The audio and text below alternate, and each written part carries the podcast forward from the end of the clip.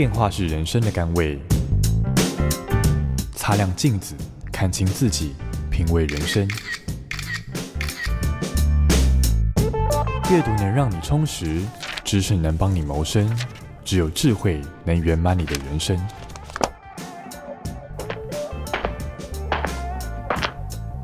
周末练金术。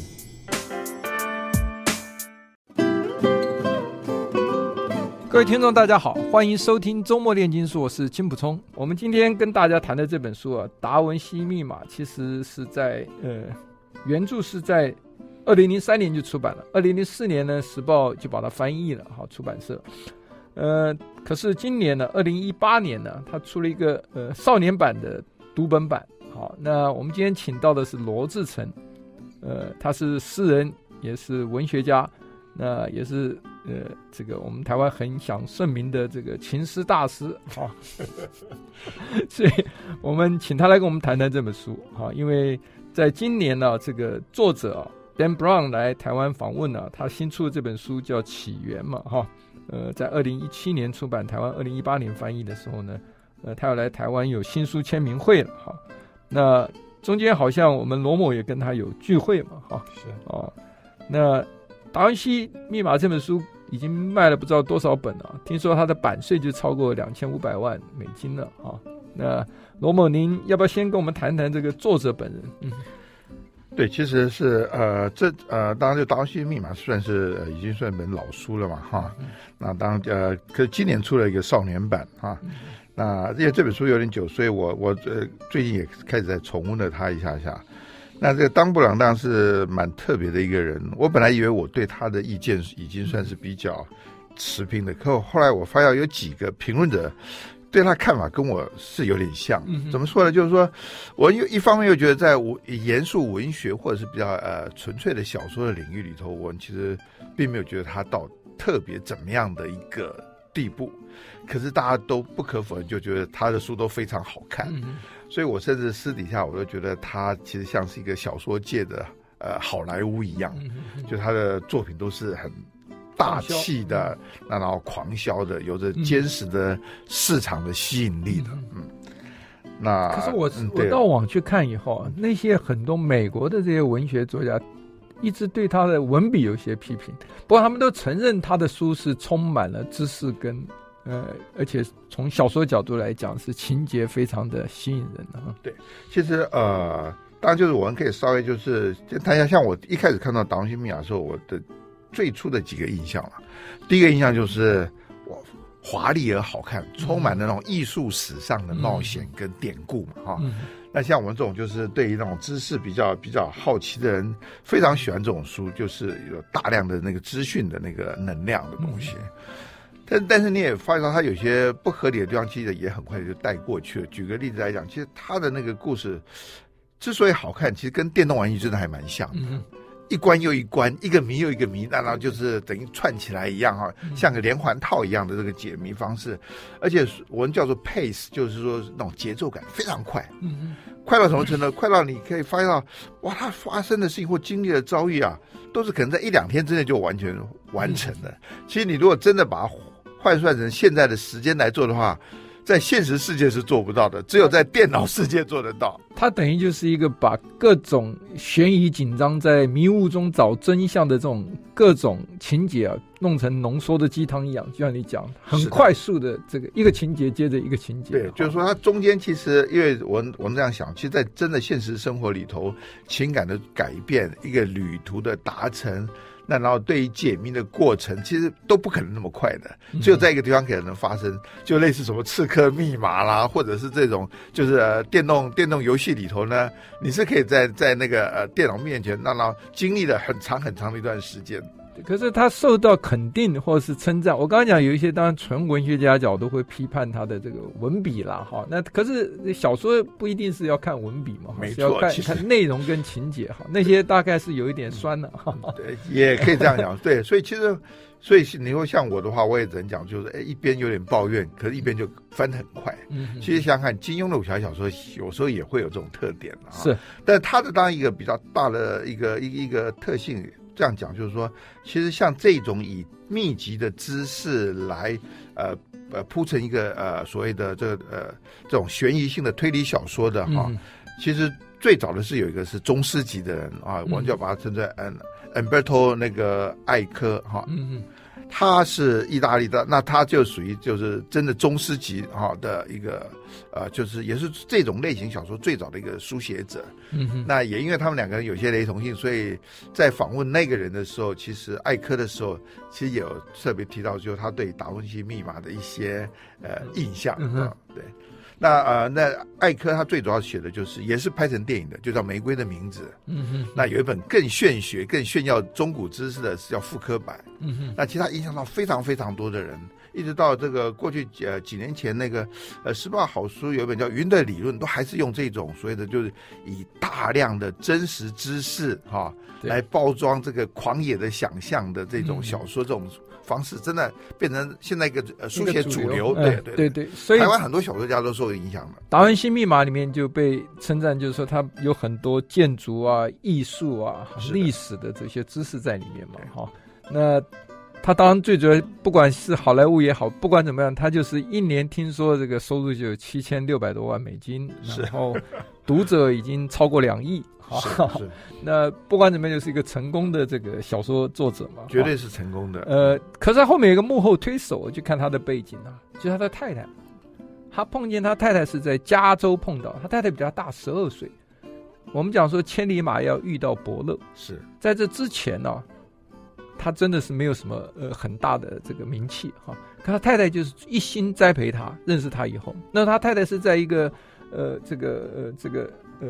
艺术学校里面当主任的，他就等于做他的公关主任一样，开始这个 promote 他，推广他，然后新闻稿都是他写的哈，所以他们两个后来就这个结婚了哈。结婚以后两个还合合写了很多书了哈，但是很多书人家说都是看起来像 Dan Brown 的文笔，但是都挂他太太名字哈。是是是。但是他一直称赞他的这些所谓的这些资料、历史资料跟史实啊，很多都是他太太是。帮他去做研究的，难怪，所以这个，所以要一个团队啊，而且夫唱妇随两个合作无间的。其实，但是我们如果看像最近的这本《起源》呢，你就发现哇，他对当代的各种知识或资讯的那个吸收跟消化，真的是非常快速有效。所以你也觉得哇，这真的有点像是好好莱坞的那种作业方式，感觉像是一个 team 的感觉。如果不是一个 team，你至少就表示这个书写者、这个作者啊，他的。心智是很巨大的，对，所以你还是得得就是呃佩服他们，就是说哦，同样一个小说，我们想象中的小说的工程，跟他写的东西，不管他是不是过度商业化，但他的完成度，还有他的那个就是呃，就是那个质感，其实很吓人的。对，因为就像你讲，他的情节里面，他有时候还会对一些呃这个所谓宗教的批判，好，哦，他这个是从科学的角度，哈。那他的背景是他爸爸是个数学老师了，是他妈妈其实是个呃基督徒哈，还是这种和音合唱团的里面这种主要角色啊。但是他从小就是这个对于这个所谓的生命的这个意义啊哈，到底是不是这个人是演化论的呢，还是上帝创造的？他都有他的问号在了哈。所以你可以在他小说中看出一些端倪嘛。对对对，其实那个我自己的感觉就是说。我还是得觉得，就是《达文西密码》对我来讲是一个非常完美的各种元素的组合了。嗯，嗯，这个完美程度就像说九大行星连成一条线的感觉。嗯、例如说，他挑的主题、嗯、最迷人的文艺复兴时代的想象。嗯，那然后我们也也作为那个华人读者，我们常忘掉，其实那个基督教文明对。欧洲的影响是大到不可思议的，对西方影响，那个那个，因为我们真的是没有这种强也那么浓的那种宗教文文明的那种熏陶，所以不晓得这一块其实对他们的动力是多强烈。那所以就是在这里有各种的想象，那最重要就是也有各种的利益，还有这个特别是信仰中间那种可怕的那种冲突。所以这，我就觉得举个最简单的例子，其实他不管是达文西密码也好，或者是那个呃，就是起源也好，我们发现到知识是致命的。嗯嗯。那这个又让我想起在圣经里头，他就把那个禁果，其实知识就是一个禁果。啊、哦，那我在想说，把这件事情连接在一起，我就觉得他这个呃小说的出发点一开始还是一样，就充满了基督教文明的、呃、特有的一个基因。嗯，但是他。我看的时候，觉得他一直在呃，可以就说他对于宗教的这个质疑有存在了哈。是，就像前一阵子我们有谈一本书，这个二十一世纪的二十一堂课，那个做 Harari 对宗教里面，他就举马克思的一些例子来讲。是，马克思是对宗教有很多批评的哈。是，最有名就是说宗宗教是人民的鸦片啊哈。那呃，他其实这个书里面强调，其实宗教从过去到现在，其实。我我不是呃这个所谓基督徒，也不是任何教徒，也没有任何不敬之意。但我先转述这个 Harari 的说法，就是说，他觉得这个宗教在古代的时候，譬如说在农业上面啊，他必须或在医学上面有巫医，农业要跳其余舞哈，就是神的力量可以解决呃世界上的一些太大的必要性社会问题对啊。呃，他觉得就是说，这个其实到最后，他最大的功能是在所谓。团结人民，尤其大规模的人民，你一定要靠宗教才能团结哈。所以他他用了一个很重的字眼，说他是只是呃国族主义的这个婢女哈，他是侍奉这个神，神是起来侍奉国呃国族主义的哈。呃，其实这个呃，他最主要是在身份认同方面呢，有很大的功能的哈。那基本上，他们觉得，就他只是在一个现代经济里面，在现代这个社会里面，这个传统的宗教只是一个现代经济这个大楼外面的一个装饰品啊。可是人们呢，认同的也就是这个装饰品，啊，所以你也只有靠宗教才能够团结。大规模的这个合作，好是，那你的看法？其实当然就是我我当然第一个就讲，就是说，因为在我们自己的传统文化里头啊，其实宗教的元素真的没有扮演到那么强烈的角色。当然有些可能替代的东西很接近，像我们的家庭观念，我也觉得这是主，大概就是对中国人来讲是最接近宗教的东西，大概就是亲情了。那对西方人来讲的话，其实宗教它代表不只是知识，不只是信仰，甚至权力，甚至是资源等等的。所以它所产生的那个影响是很大的。那同样的，就是说，生活在这样一个传统底下的这些知识分子呢，你可以看到，他有些呢，他要去呃宣扬他也好，要去抵抗他也好，不管怎么讲，你可以发现他还是在这个宗教文明的巨大氛围里头。嗯，那同样的，我是觉得当布朗也是一样，就他算是在那个起源里头，已经算是对宗教看起来好像是有一个比较接近决裂的一个过程了，因为他希望是。回避掉上帝的概念，那然后去寻找生命的起源。嗯，但是事实上他也不敢完全的回避掉。OK，好，我们休息一下，回来再继续谈。呃，今天要谈这本书《达文西密码》。嗯。I like 103, I like radio。欢迎回到周末炼金术。我们今天跟这罗志成罗某，我们谈的是。达文西密码少年版的哈，为什么会有少年版？我想最主要是我不知道，我的直觉就是，我看过原版里面大概有一些在描写他们的神秘宗教仪式的时候，哎、嗯呃，有一些比较煽情的文字了哈。是，所以听说这本是这个 Dan Brown 作者他自己亲自修订的这个少年版了哈。那是希望更多的年轻人有有兴趣来看，然后又避免这些煽情的这个情节哈。那这本书我们刚刚讲，它本身似乎对于这个宗教跟生命的缘起啊，哈，有一些心中的问号，对不对？哈，是。那他对宗教里面这本《达文西密码》里面，我看到有几个蛮有趣的东西啊，就是这其实是呃，我以前也没有那么特别去注意的哈。最近他特别去查了一下，就是说它里面提到了，就是说《达文西密码》里面其实最主要是在找我们以前在电影上看到的哈。这个圣杯，当然，它圣杯不是电影里面那个所谓的一个 Holy Grail 好那个杯子啊，它是有别的意思，它好像是代表了一个秘密、秘密的知识跟文献。对，这个牵扯到这个天主教里面所称的一个圣女哈，就是摩大拉的玛利亚。还有呢，就另外一个这个在小说里面不断出现的一个名词、一个情节、一个组织，叫做主业会嘛哈。那其实这个天主教人都很熟悉了哈。主业会是一个隶属于天主教的这个自治性的社团哈，它的目的是去这个散播这个天主教福音之外呢，还是希望每个人都在日常生活中就能实现这个上帝的这个对他们的这个期望，就对基本教育比较坚持的。一群人嘛哈，跟虔诚的，这个都是这本书里面的一些主角哈。哈，你要不要先谈一谈他们中间这个错综复杂的关系哈，迷雾一样的这个情节？我想的就是他在当然就是书最前面就提到了就是两个组织了，嗯、一个是喜安会，一个就是呃就是呃主业会嘛。嗯，那感觉上就是呃喜安会是一个我们我们现在来讲的话，就是基督教思想里头一个被长期压抑的非主流。嗯、那这个他的那个对于呃。其实大家都晓得，呃，在呃基呃基督教里头，其实有很多的争辩是围绕着就是呃耶稣基督的神性来来争讨的。就是说，你到底要赋予他到多大的神性，或者是他有没有属于人格的这一呃人格性的这一块东西？那大概是就是西安会的人，大概可能是呃带着就是觉得他是有呃比较多的呃人性的部分的，所以包括他可能有结婚，呃包括他的可能有一些想法里头，让他赋予那个所谓的呃就摩大拉玛利亚一些比较重要的位置，好，因为他可能是他的妻子。嗯嗯，那但是在主流上呢，就比较没有这些部分。可因为大家都晓得，说基督教文明，它事实上真的是，它等于是整个西方的知识，不只是文明而已。也不只是信仰而已，它是整个的知识来源，所以他在这个过程里头，当然就是正统化的过程里头，他把这就是这些比较是所谓的呃非主流的思想啊，那以及包括非主流思想之前的做先前基督呃教文明的很多的呃信仰跟一些呃文明啊，都把它等于是铲除掉了，或者是把它压抑掉了。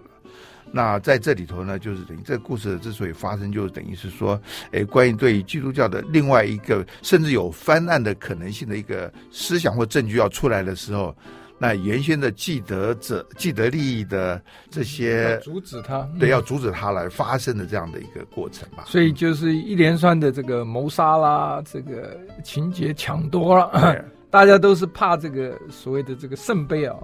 呃，也就是跟这个。这一段历史有关的这个文献证据啊，哈，会这个呃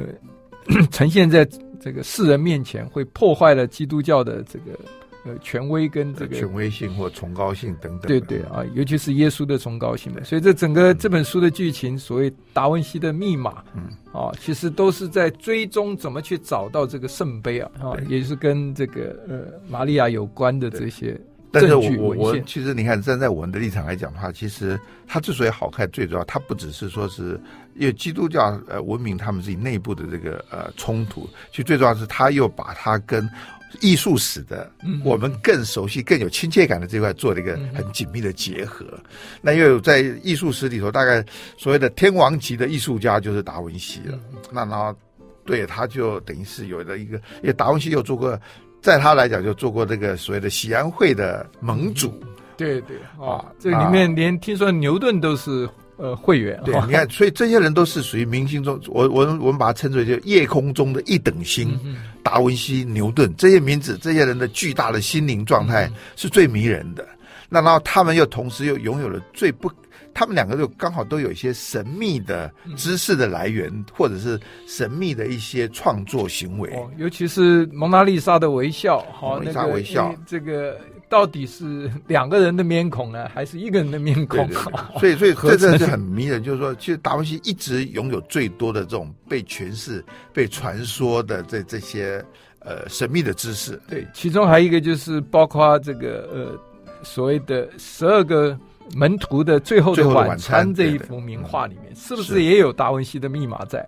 对啊，反正他就逼着我们就得重新再去看这些画作嘛。呃，更重要，听说他的小说里面，因为前两本我没看啊，每一个地方都是描写当地的这些历史的这些著名的建筑哈。是，譬如他。这个起源这部分就谈到了西班牙的啊，就最热门的又是两个就是一等星级的建筑，嗯、一个就呃古根汉那个美术馆，美术馆对，那另外一个那当然就高地的圣家堂啊、那就是更厉害的了啊。对啊，高地的这个圣家堂，呃，这个是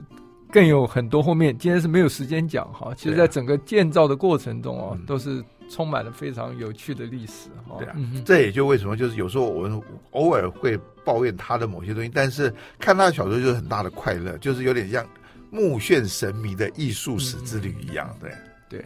好，我们是不是休息一下？待会回来继续谈呃《达文西密码》这本书。欢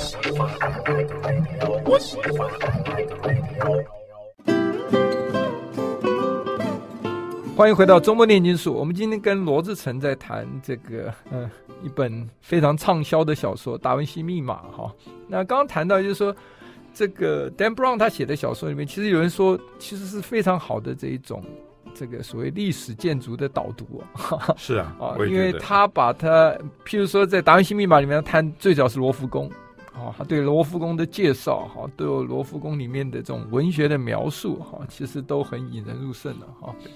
那可能里面最重要还是一些情节。刚刚讲到说，呃，他牵扯到了这个历史上这一些你讲的星空里面的一等的这种耀眼的这些大师嘛，哈。对，包括达文西，哈，达文西这个他刚才谈到他的一幅。名画啊，就是耶稣最后的晚餐。好，这里面有很多密码，你要不要谈谈？我我那天在 YouTube 上看到 Discovery 还有一段呢，大概是基督教这个教廷啊出资来拍的，因为访问里面很多，包括修女还有都在这个等于是在反驳这个坊间的谣言，尤其是因为达文西这本书啊畅销之后，带来很多的这一种。这个 相相关的这一种传闻的盛行哈哈，就是到底耶稣是人还是神？耶稣到底跟这个呃摩达拉的玛利亚是什么样的关系？是他的追随的女信徒呢？呃，还是他的所谓的这个在菲利福音上面讲是他的 companion，也就是他的呃等于是实质上的妻子呢？哈，你要不要谈一谈他的这幅名画？其实呃，应该这样讲，就是在。其实文艺复兴时代对很多人来讲，就像我把称之为叫精神上的原乡啊，因为它所代表的就是人本主义的抬头啊，以及又是几个大师哈。其实从那个时候的大师里，其实我自己最有感觉其实是米开朗基罗，因为他的那些表达，他的那能量，其实更接近后期的后来的浪漫主义时期的一些人的对对人类的肌肉或者是那种。人呃，人体美的那种感觉，达文西其实更更像在找一点点的那种，他所以他东西其实是非常温柔漂亮，甚至的确就是有一点点女性化。我以前倒没想到这一点，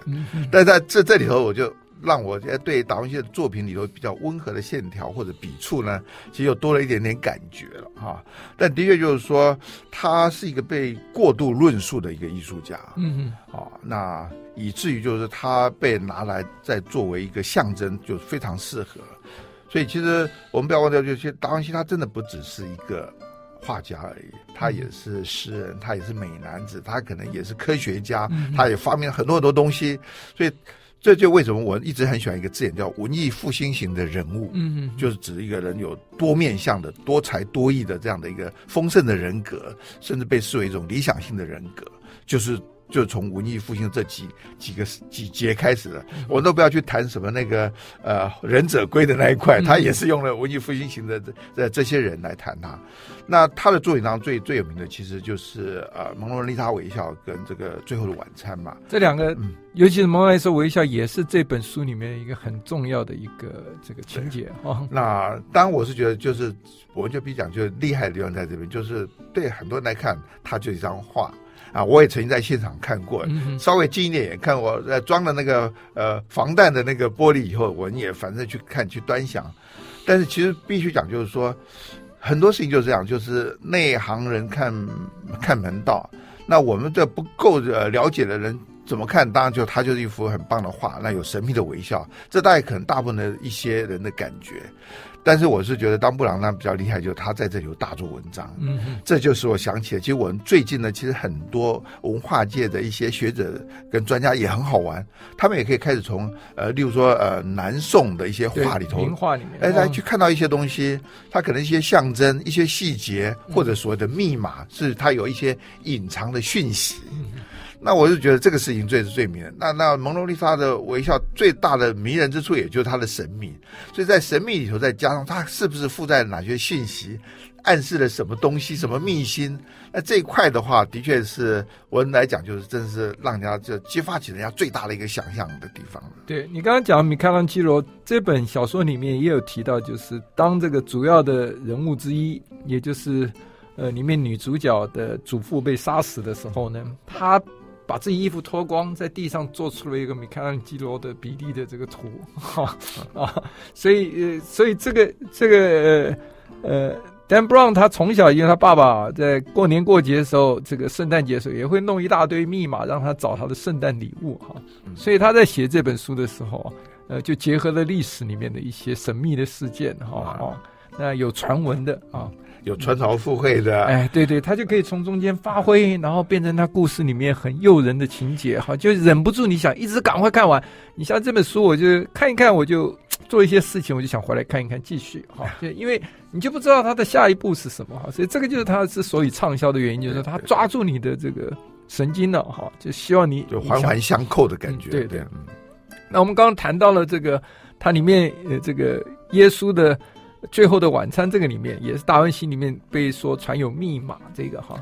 因为这个里面最主要呃，他们就讲说这十二个门徒里面其实有一个啊，不是圣约翰，嗯，而是这个抹大拉的玛利亚，就是坐在耶稣这个从正面看他的左手边那个女生哈，呃，他说这个密码怎么看呢？那密码就第一，他身体往这个你面对的话的左边倾斜。所以他跟耶稣之间就形成了一个深 V 字，好，这个 V 字呢，在这个古时候这个密码里面的哈，在希伯来文化还是哪里里面我不记得了哈，是吧？代表的是女性，好，啊，然后呢，这个他们两个合在一起看呢，正好就是一个 M，呃，就是玛利亚这个名字的大呃这个所谓的一个代表第一个字首啊，所以就证明了就是说，你看达旺达文西是在传递一个讯息，就是。其实这个玛利亚是这个核心人物，核心人物哈，是是他的这个等于他的这个主要的伙伴了哈。不管怎么样，这个呃，我觉得呃，作者就是抓住了这一些历史上的一些译文或者是一些传闻哈，他能够把它用这样一个想象力发挥出来写成是很动人的。我们休息一下，待会儿来再谈一下呃，作者他在这本小说里面强调的一些。主重要的情节。I like 103, I like radio。欢迎回到周末炼金术。呃，我们刚才谈到《达文西密码》这本书里面啊，其实它里面 就是把这个刚刚讲的这个呃，从这个耶稣的最后晚餐这幅画里面去引申出来，就是耶稣其实是有后人的啊，他其实是。还有这个子孙一脉相传下来，结果到最后，这个我们就因因为因大家如果要去看这本书，听了就没意思了。哈，但是我们就保留一下秘密。罗门，你不要用暗示的手法来告诉大家，这本书最吸引人最后的结局是什么？嗯，其实当然就是，我是觉得就是。我还是讲，就是这晚近以来，就是我们呃，可能包括读者越来越世故的关系，所以我们对一个文学作品的完成度啊，是越来越讲究。所以呢，我在想说，会用大量的知识哈，来呃，就是来掺杂在一个小说里头，其实也就代表，就是说，现在的读者已经不能满足于以前那种简简单单的一些暗示性的一些东西啊，他要的那个就是那种。模拟的真实性要越来越高，那你读一个小说，让你觉得如呃，就是像在真的那个实境里头的最好的方法，就是不停的有很多看起来很重要的这个知识在你旁边，让你就觉得哎，它的这真实度很高高，那你的介入的感觉才会越强。所以你大大家晓得，我们去看一个小说投入的时候，通常是因为必须就是要有真实感，如果。缺乏真实感的时候，其实我们对一个人的死亡跟痛苦，其实就会有一种疏离的感觉，就就觉得疏离了。那我是觉得，也就因为这样，所以就像达文西密码，它等于代表了，也是最成功的，就是这种书写方式的。我所以，我刚才有讲，其实台湾有很多的那个小说家，全世界有很多小说家都受这样的影响，就是从艾柯开始的这种书写的方式。但当然，就是他也有一个缺点，就是当他这样写的时候呢，因为他。渐渐渐就让大家就忘掉一件事情了，就突然就开始是用真实的事情来挑他的毛病。嗯嗯，也就所以就是这也就是当你用了太多的历史典故的时候的麻烦，就是这个界限怎么抓？小说是虚构的，嗯，你用大量的东西，所以我们看到很多的评论里头都忘掉它是一个小说，而开始在讲说，哎，他这段是不合史实的，那段其实不是那个样子或什么。那你就想，就是既然把一个小说的一个文本拿来做考据的时候，其实你自己也着了另外一个道了。对，其实从宗教角度来讲，因为他们觉得他动摇了这个呃。耶稣的崇高性，从某角度就像有点是像那个呃，而且他又这么畅销那种心情，哎，对对，他也又那么畅，像呃故事情节里面主业会里面的担心一样嘛，哈，其实，在现实世界上是存在的，是存在的，真的是存在哈。所以这个呃梦如人生，人生如梦啊，小说如人生，人生如小说哈，这个一般人常常会混淆，这也就是他们大概。特别担心，所以到最后的时候，这个结局里面还还是就是还出现了那个对，出现了 就是某人的后代啊等等，对。所以呃，那这本书改成少年版读本，我觉得它的优点应该是就是它会激发这个年轻人，就像我们年轻时候读小说一样，它有充满了你的想象的空间哈，嗯，它能够。激发想象，嗯嗯，那然后呃，就是让我们更熟悉跟对那种就是说所谓的古典艺术的好奇跟对。那那我觉得那个那个功德是很大的，对。对对，因为你平常要他们去看这些什么达文西的名画啦哈，我我们也带很多小朋友这个到欧洲旅行时候去参观博物馆的哈，当然他们已经算不错了，还肯跟你去哈逛，然后一幅一幅的这个。可是你如果有这样一个背景跟他解释的时候，我觉得呃真的是可以启发他们在这一方面的呃另外一种呃这个兴趣啊，愿意去更深入了解一些哈。这个，所以我们也其实蛮推荐这本书给青少年看的哈。是。那呃我我们家一个实例哈，就是我们那个呃二儿子哈，平常这个写读书心得都没有什么兴趣哈，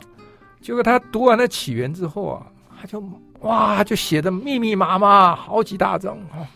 然后这个而且兴趣盎然，啊，谈起来也是这个头头是道啊，所以更让我体会到就是说，其实有时候你借着文学的想象哈，然后能够激发孩子的，不管是在他的这个阅读的兴趣也好，甚至就是说会会让他这个知道进入这样一个文学世界里面其实是这么有趣，而且让他更。愿意将来你叫他再继续往这方面再往前跨一步走，我觉得他的动机也会比较强。啊、嗯，这激发想象、激发思考，真的是很棒的事情。嗯，好啊，我们今天谢谢罗某来我们节目，谢谢，谢谢。I like